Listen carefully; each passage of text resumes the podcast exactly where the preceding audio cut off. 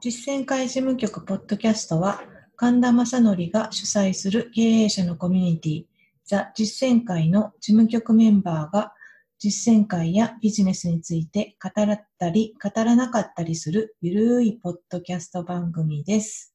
皆さん、お久しぶりです。高段です。3週間ぐらい、ポッドキャストの番組空いてしまったんですけれども、今週は頑張って収録いたします。よろしくお願いします。いやー寒くなりましたね、3週間の間に、一気に。ですね。冬ね、ですよ。うん冬ですね。めちゃめちゃ今、私の部屋寒いです、これ。冬になったんで、毎年恒例のカニを楽天で注文しまして、カニ鍋を昨日食べました。おこれからカニとフグと鍋の美味しい季節になりま すね。うん全然棒読み。いやーもう鍋大好きなんでね、あの、うん今年も鍋料理をたくさん楽しみたいと思っている高橋です。こんにちは、えー、高須賀でございます、えー先週はですね、私ですね、誕生日を迎えましてですね、一つ年をおめでとうございおはようございま。ますす。 37歳になりました。まあ、あの、実家に行ってですね、誕生日があってもらったんですけども、その実家に行くついでにですね、立ち飲み屋がありましてですね、そこで妻と二人で入ってですね、立ち飲みで熱燗を飲んだことが先週のいい日でした、なんだか。なんかお酒を飲むことがね、妻もやっぱり最近少なくなってるんで、こうやって、まあちょっとこじゃれたところではなくて立ち飲みで飲むっていうのがすごく新鮮だったんじゃないのかなと思いました。それでいいは、立ち飲み屋も、なんか洒落たとこ多いよね。うんあそうな最ん近ですね増えてますよね。うんおしゃれな趣味。でも自分が行ったとこはもう本当ザ立ち飲みみたいなとこです。うんああ、なるほはい、もう小汚いとこですね。で、足元に七輪があって、おーガーッとあったかいんですよね。あれがすごい良かっあーた。はい。ど。暖房で七輪があんねや、じゃあ。そうなんですよ。へえ。うんそんな高須賀さんが今週喋るネタは、今週はですね、あのー自分の息子がですね、今、あのー3歳なんですけど、宇宙が大好きでですね、ももう宇宙の図鑑からですね、特に宇宙の YouTube をめちゃめちゃ見てるんですよ。うんう、ね、宇宙の YouTube って。え、なんかこう、神秘の太陽系とか、えー銀河系とか、宇宙の出来方とかをひたすら語るような、えー番組をですね、英語でも日本語でもいいんで、もうめちゃめちゃ再生してるんですよ。えー英語でも、あーじゃあ映像を見てるよねもう。映像が楽しくて仕方ないんですよね。へーあの地球が生まれるとか、こううん、なんですかね、超新星爆発になって、こう、ブラックホールになって、恒星がどうなったとか、そういう話をずっと聞いてるんですよ。だからそれずっと聞いてたら、なんか私も、なんかこれ何これ何って言ってるうちに、なんか宇宙について全然自分語れないなと思ってな、また少しちょっと調べ始めてですね、うんまあ、息子と一緒に、これなんだろうねとかじゃなくて、これはこうなってね、こうなってねっていうのを解説しながら、私も最近は語れるように、ちょっとずつなってきてるんで、宇宙の知識がどんどんどんどん溜まってます、今。ちょっとで、そん語っなてくださいよ。宇宙の知識何語ってくれるのよ。 ここ語る場だよ。 そうですこれ ね。ただの自慢話いやではないんですね、ではないです。あの、昨年あの、多分山崎さんっていうあの、民間の宇宙飛行士の方が実践会でも講演いただいて、大変すごうくん。ご好評いただいたと思うんですけど、やっぱり宇宙の旅っていうのがすごく近づいてるなっていうのは、やっぱり、まあ、あのニュースを見るとすごくアメリカのニュースとかで上がっていてですね、あの宇宙のホテルっていうのは2027年に宇宙に打ち上げられて、そこでもう営業を開始するようで、それがこの今月からですね、今、地球上での建設が始まってるようなんですよ。へー宇宙のホテルっていうと、あの、どんな形をなんか皆さん思い浮かぶかなと思っていてですね、あの、 2001年宇宙の旅みたいなやつじゃん。そうなんです。まさにあの、スペースコロニー型っていうんですかね。うん。あの形が基本であってですね。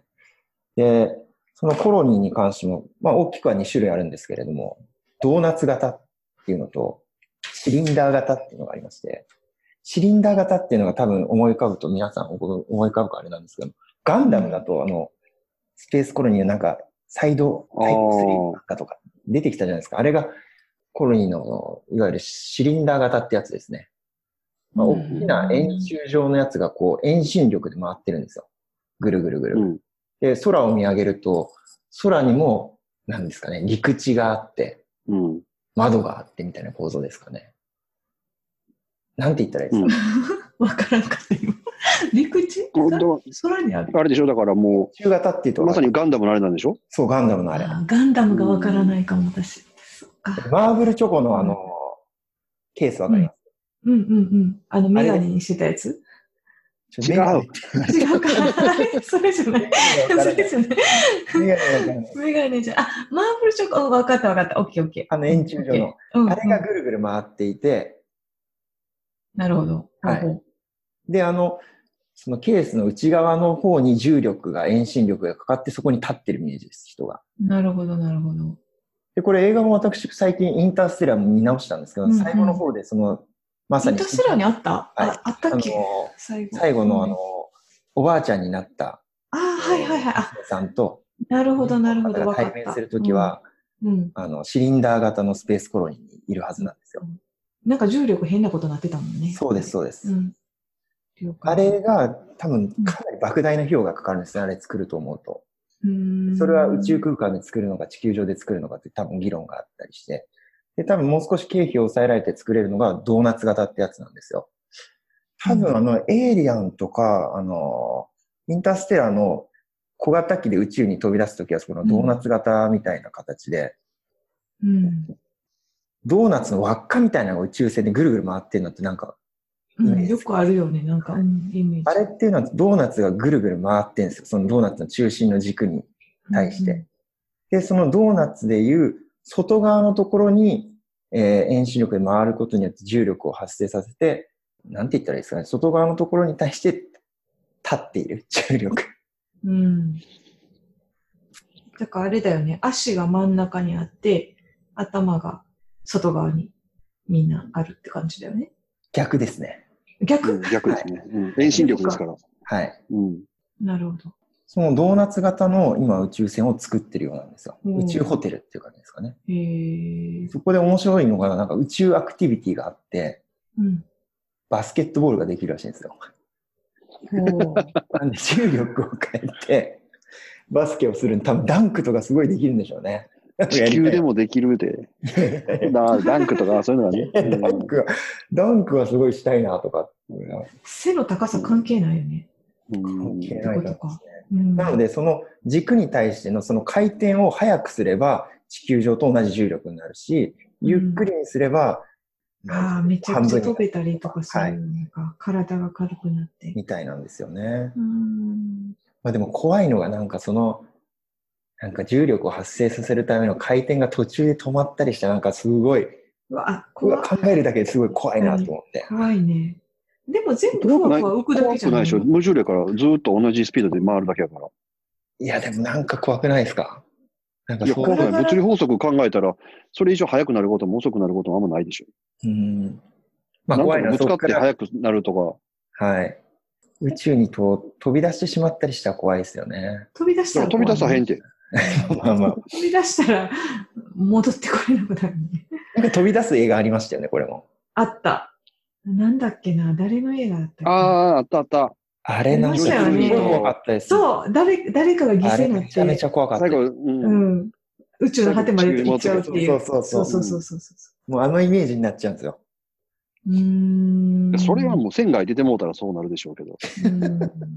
それ言い出したらだって水の中だって何もなくて、ね、まあ、それはまあ落ちたねら。死んじゃうわけだし。ふ船だがってもう壊れてと落ちたら。か、飛行機が壊れてとかなっちゃう から。うんうん。だから全く宇宙と、に特定された話じゃないっていうナンセンスなオチってことですね、これ。うんそのうちもう少し、また見られた。ブラックホールについていろいろ見てますんで、また機会があったらお話しします。期待してますよ。期待はしないでください。はわいなナンセンスじゃないオチでお願いします。かりました。じゃあ、えーっと、次、私の話ですけれども、はいえーっと、昨日、イムアっていうレストランに行ってきたんですけどこ、れね、めちゃめちゃ気になってました、これ。あそうなんだう、ん高須賀さん知ってた。そうん、私もすごい気になっていて、もう有名なんですね、それは。そうなんですよ。あの、もともと、あの、世界のベストレストラン1位に輝いたノーマっていう、へーすごい有名なレストランがデンマークにありまして、そのデンマークのノーマっていうレストランの唯一の姉妹店がイヌアなんですね。東京にある。で、そこに、まあ、なかなかデンマークには行けないので、インアに行ってみようということで行ったんですけど、結構食べログとか見てもらうとわかるんですけど、すごい賛否両論なんですよ。そうですよあね。の、うんそう、世界観がすごすぎてわからんといやこか、れ、ノーマンの映像うんを、あの、クレイジージャーニーって旅人の番組わかりますわかんない。何結構エキストリームな旅人を紹介する番組で、ノーマンが出てきたんですよ。そうんうのんうん。もうそこの食事見てもう笑いましたからね。これ食べれるのみたい なそう。で、なんかこう、ね情報を取れば取るほど、行きたいけどちょっと怖いみたいな。これ皆うさんん、なんか映像見てほしいですね、みんな画像。すそうごいですもんね。でそうそう。私はね、結構あれで見たんですよ。あの、プライムビデオの、うんうんうんなんかドキュメンタリー映画でノーマン扱ってるのが2、3本あって、まあそれを見た、見て、で、しかも、その、いろんな記事とかを読んで、あ行きたいなと思ってて、まあ、ささすがにちょっとノーマンになかなか行く機会ないなと思いながら、まあ、犬は予約取れたんで、行こうと思って行ったんですけど、まあまあしましたよね、金額もね、これ。金額もまあまあします。だから、この金額出すんだったら、めっちゃ美味しいお寿司食べれるのに、この金額出して虫とか出てくるのかそうとか思いながら、え、虫出てくるんですか虫出てくるんですよ。アリが入ってるんですよえそうー、え結構冒険でしょ。ー、大冒険ですよ。そうなんですよ。でも、まあ、一回行ってみたいなと思って行ったら、結構ね、個人的には正解でした、めちゃくちゃ。面白くって。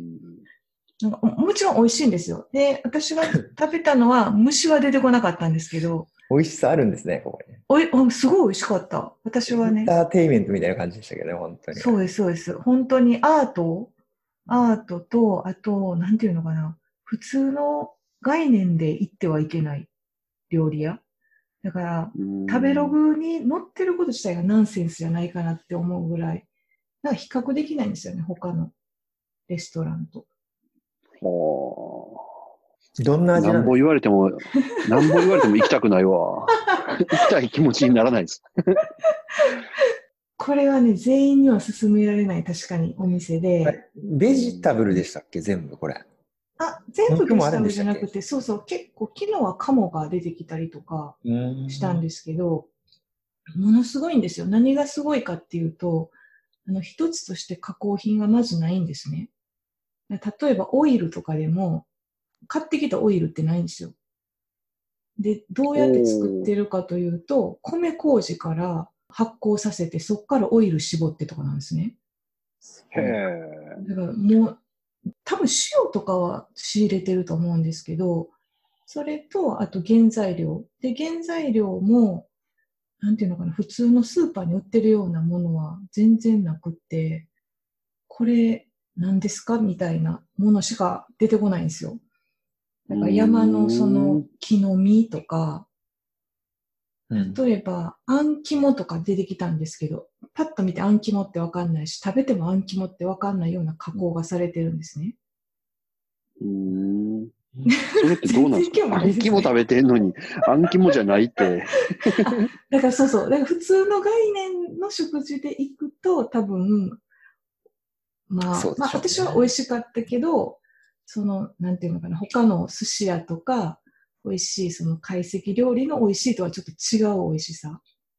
うんでもう難しい、言語化が難しいんですけど、その加工がすごいのと、それをやってて、この採算度外視でどう、ビジネス的にもどう、どういう意味があるんだろうなって思うじゃないですか。このやり方、すごい、あの、60席あるんですよ、全部で。あで60かいです席ねで、そうなんですよ。60席で40人いるんですよ、従業員。うんうんもう採算多すぎんな。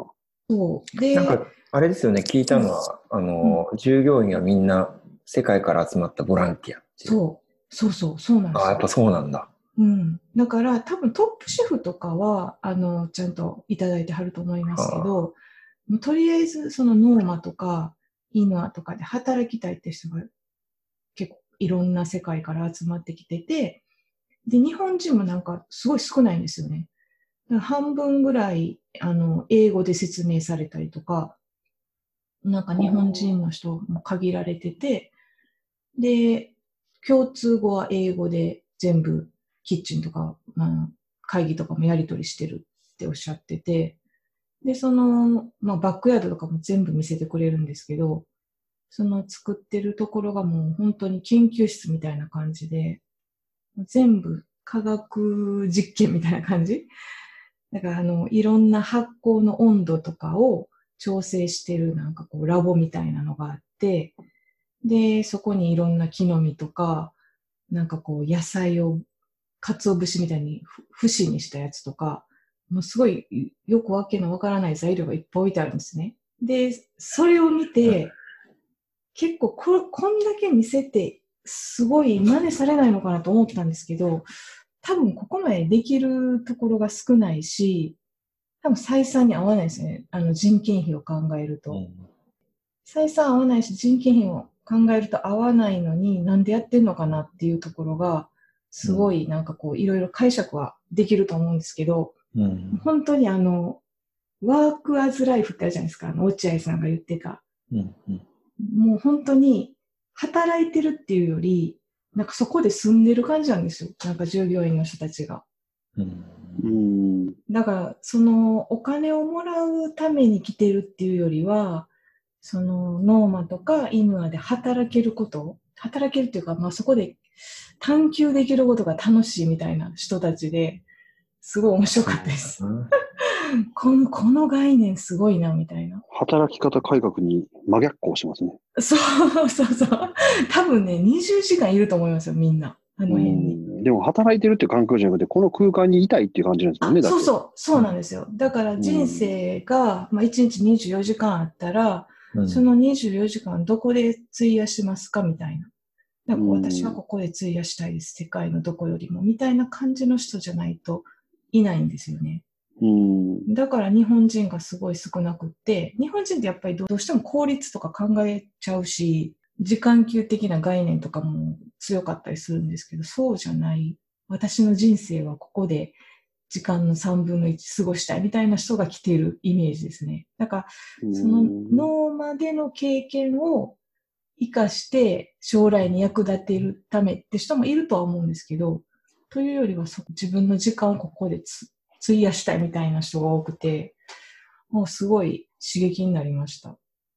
ちなみに、お一人いくらぐらいなんですか、うん、お一人ね、夜が料理だけで29,800円かな。すごいす。3万。、そうで、えっ、ー、と、ペアリングのアルコールが1万なのかな。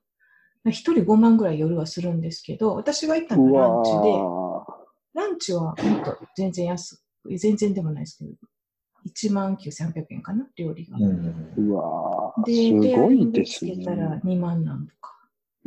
でもね、行ってよかったです。2人で5万。すごいな。 2人で5万ぐらい、そうそう。行ってよかったです。個人僕には行けないです、そんな。2人で5万円の料理とか。無理ですわ。セレブやな。なんかを我慢しちゃいけます。いや、もうね、我慢するどころか、僕5万円損したんですよ。あ、何、どう、何ですかそんな話聞かない。始まりますね、そこ。だからね、いけないの。投げたいけます、いけます。今には。ええー。いけないです。何にしましょう。いろんなポイントあるじゃないですか。はい。アマゾンのポイントとか、楽天のポイントとか。はい、で、それってカードとかになってるでしょ、うん、で、そういうカードとかのそのポイントを売り買いしているサイトがあるんですね。うん、うんで、それアマテンっていうサイトがあるんですけど、うんうん、例えば、その楽天の1万円分のポイントを9000円で買いますよとか。うん、うん、そのポイント割引で買えるんですよ。そんなまあ、その、うん、アマテンっていうプラットフォームなので、出品する人と買いたい人がそこに集まって、出品する人は自分の持ってるカードでいらんやつを出品する。で、それ欲しい人はそれを、そのサイトで買うっていう形なんですね。うん、私も結構使ってますよ。うんで、そこでアマテンっていうところで、まあ、本当いろんなポイント売ってますわ。さっきのアマゾン、楽天から始まって、うん、もうプレイステーションだの。それこそネットフリックスとかもありますよね。あ、ネットフリックスだゾーンとか、そんなもん、はい、ね、うん、うん。そういうのもいろいろ売っててね、一個、そのウェブマネーっていうのがあるんですよ。うん、で、ウェブマネーのね、ポイントを、っていうのが結構割引率が高くてですね。うん、で、5万円分ぐらい買うとね、それが80%ぐらいで買えるときあるんですよ。おうそれはすごいですね、2割引き。うん。てことは、5万円分のポイントを4万円で買えるってことでしょうん。お得です、ね。これは得じゃんと。うん。軽減税率がどないしちゃうんっていうぐらい。そうですね。でしかも最常に近、 20%はい。割引き。あの、スーパーとかでも、もう今、うみんなカードで買うじゃないですか。軽減税率とか、戻ってくるポイントのやつがあるから、うん。これいいぞとうん。いうことで、うちの生活費いつもこれ渡すやつを、このポイントのやつにしてやろうと思って。うん。これで俺、金受けるやんけと思って、5万円、5万円って買うてですね。うん。で、その5万円で AirPods Pro を買うたりですね、したわけですよ。うん。で、ある日ですね、そのポイントっていうのは、まあ、いわゆるデビットカードみたいな感じで、その、デポジットされてるカードがあっうんて、それをまあ、出して使うんですよね。うん。で、ある日コンビニ行ったら、そのカード使えないって言われるんですよ。うん。あれ残高まだあったよなと思って、5万ポイントぐらいあるんですよ、まだ。うん。 5万ポイント作ったら5万円ですよ。うん。おかしいなと思って、別のところで使ってみても使えないんですよ。うん。で、これあかんと思ってカード会社に問い合わせたら、えっ、と、あなたの使っているこの5万ポイントは詐欺で取得されたポイントの可能性があるんですよ。ええへえ怖いやいやいやいや、いやいや、ちょっと待ってくれと。で、であのウェブマネー側としては、えーそのカードはもう止めますと。関係省庁への連絡で3ヶ月かかって、カード復帰するのに1ヶ月かかりますから、来年何月まで止まりますって言われてです。で、その上、えうんーこの詐取された疑いのあるポイントはその際執行します。えー執行ってもしかしてなくなるってことですかあ、そういうことですって言われて。えええーこれもうちょっとふざけんなよと思って、アマテン側にですね、これどういうことうに、んこれ詐欺のやつ売っとるかなって連絡をしたわけです。ううんん。そしたらアマテン側は、いや、私たちは売買の場を提供しているだけなので。まあ、そりゃそうでしょうね。うん私がもそうわうかるけどそう言いますね。わかるけど、お前、そんなの詐欺のやつ、お前、朝朝領ばっこしとるのとこやったらあかんやろ、おいと、お前。言うて言うたら、いや、わかりました。もうそうやってうるさいんやったら、あんたの、その、まあ、売り主の人に連絡つけれるように窓口開けてあげるからって、窓口開けてくれて、まあ、言うたらメッセージ打てるわけですよ。うもんう。そんなん無理でしょ。帰ってこないでしょ。その人に言ったら。そう。もう何回打てど、詐欺なん暮だからせらど、。うん。何にも返ってこない。で、何にも返ってこないことうんはアマテンに言うんだんですよ。返ってこえへんけって。うんそれは返ってこへんと思っ てるけど。で、あの、なんで俺だけこんな損して、その、売ってるやつはそのまま売ってんちゃうんかと。うん詐欺のやつを。そうですね何のペナルティもなく。でそんなんそのまま野放しするんかみたいなことをを何回かやりとりしたら、 アマテン側すも、ごいクレだーんムだね。ん、めんどくさいと思ったんでしょうね。うんもうそんなにめんどく、あの、言うんやったら警察に言ってくださいって言われて。 返してくれるわけじゃないんだ。金は返してくれへんわ。もうただのモンスタークレーマーみたいに扱われるわう。んまあでもそういうサイトですよね、これはね。はい、うん4万円損したので、えー皆さ、うんんアマテン使うときは気をつけてくださいと。これね、ウェブマネーでそうなったって言うおっしゃってましたけど、アマゾンとかもあるんですか私、アマゾンしか使ってないけど。いや、あるんじゃないですか。で、ありえんのかアマなテンをもし毎日うん使うんだったら、もうはアいマゾンカードとかに変えちゃうってことです、すぐ。あーあ、でもアマゾンギフト券にはすぐ変えてますよ。ああの、、だったらチャー大丈夫ジ。してる。たら大丈夫ですよね。だらチャージしちゃってたらだら大丈夫チャージ、あのーオンラインで、ネット上で。あチャージあー、だったら大丈夫なのか。とにかく大僕丈夫の場合は、ウェブマネーっていうののポイントを買いましたで、自分のところのカードにデポジットしましたって、そのデポジットした状態やったらもうダメなんですよ。ああ、でもデポジットした状態になるのかなどうなんやろアマアマゾンのギフト券ってあるじゃないですか。あれだからそれもなんね、か普通に物理カード買った方がいいかもしれないです。ああ、なるほど。うん。だアマテンのうんは、アマテンで取引が成立した段階でもう私は知りませんって言われちゃうんで。あ、そうですよね。アマテン自体はそうですよね。だからなんかはいエラーと。で僕の場合はか出てますもんね。うんうん。で、僕の場合は数週間してからそれが使えなくなったっていうのがあるからそ。れ、へえ殺生ですね、確かに。はい。なので、もし、まあ、もうアマテンを使うこと自体もあんまり進めないですけど、もし使うんであれうば、んすぐにこう、うん例えばさっき言った物理カードみたいなものに変えてしまえば、うん多分大丈夫かなと思います。なるほど、なるほど。そう、い私や、ももう最えらい初目になりましたよ。怖いなと思って。なんかね、高橋さん、携帯に入れてやってはりましたもんね。はい。これで全部買うんや、言ってましたよね。はい。今も入れてますけど、一切使えない。そっか、ウェブマネーが危ないわっていうわけでもないのか。そうです。そうポイントのそういう場所っていうのは、で、あの、ウェブマネー側も、そういうアマテンみたいなやつを使うなって、アナウンスしてますよねってすごい怒られました。ああ、なるほどねウェブマネーがなるほどね。そんなポイントを売り買いするのは、まあ、基本的に認めてないぞっていうことです。はい。認めてないし、私らもアマテンさん側にはもう、たびたびやめるように申し入れしてますと。そうなんだ。うん。見てました。けど、まあまあ、それは止めれないですよね。その、うん本屋さんが古本屋さんに売るなみたいなのと一緒で。うん、そう、自由経済ですからね。うん。私はね、アマゾンと、ネットフリックスは使った。で、ネットフリックスは、もう、支払いました。うん。三えっ、と、4ヶ月分ぐらい先まで。それが賢いです、とにかく。うんとにかくすぐ払っちゃ払ったすぐ方がいいで使うんですすね。ね。ううんんう。はい。すぐ使うっていう。だから、自分みたいに1ヶ月のなんかこうね、生活費のためにとかって言ってると、いつか止まっちゃったらもう使えなくなっちゃうんで、うんうんなるほど。余ってるポイントは全部あの、、うんうんうんこのウェブマネーって何サイトで使うやつなんですかサイトとかどこでも使えますよ。普通にどこでも使えますクレジットカードみたいなのが、はい。来るのうで、んドラッグストア、コンビニ、コンビニ。はい。何しかカードが使えるとかほぼ使えます。スーパーも使えるし。あカードっていうのはクレカが使えるとこっていう意味。そうです、そうですす。あ、はい。そうなんだ。あの、例えば、ペイペイみたいな、ああいうのが使えるとこじゃないとダメとか、そういうんじゃなく、クいや、レカ、逆にククレレジットカードです。ジットカードのところだったらどこでもってことですね。うんはい。ほぼどこでも使えますね。たまにそのプリペイドは無理ですっていうとかはありましたけど。うん、うん、うん、うん。なるほど、うんなるほど。そっか。なので気をつけてください。それがあったら、いいのは見けたのに。お前そそう。うですね、5万円は。もう僕には遠い夢の話になりました、今は。多分、あれですよ。高橋さんは興味ないかもしれない。で結構女性の方が興味あるかもしれないですね。うーん。発酵とかをすごいこう実験で裏でやってるのとか見せてくれるんで、そういうのもあ結構ー発酵食興味ある人とかは面白いかもしれない。うんだってあれですよ、醤油作ってますとかって見せてくれたんですけどあ、ー。材料なんやと思います大豆じゃないか。うん。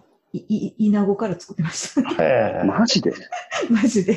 えちょっと引きながら見るっていうね。えええちゃんと醤油の味するんですかいや、私それは食べてないからわかんないですけど、ええどっかに多分混ざってるのかもしれないですけど。でもその花とかから全部抽出してるんですよ。だからハイビスカスオイルとか、昆布オイルとかいろいろ出てくるんですけど、そういうのも全部材料から抽出してて、うんやっぱ五感では感じるようにはなってるんですね。ただその料理の中にちょっとだけ忍ばせてたりとかするんすで、ごいな。うん、食べてもね、り理解できるものとできないもの。でも、そこはかとなく、こう、日本の昔の、なんか、おやきに似てるなとか。でも、これを現代的に解釈したらこうなるんだろうな、みたいな。なんかね。ああ、もうやばいです。時間がもうやばだいいぶ長くなって、編集するのめんどくさいんで、もうこのすいま辺でせん、やわかめりまましょうし。た。やめましょ う。はい。というわけで、高橋さん、4はいお万聞円きいただき頑張まっしてお願いしてください。はいお聞きいただきましてありがとうございました。ありがとうございました。ありがとうございまましたた、できるだけ毎週やるみたいなので、よければお聞きいただければと思います。頑張ります。良い一週間お過ごしくださいませ。お過ごしください。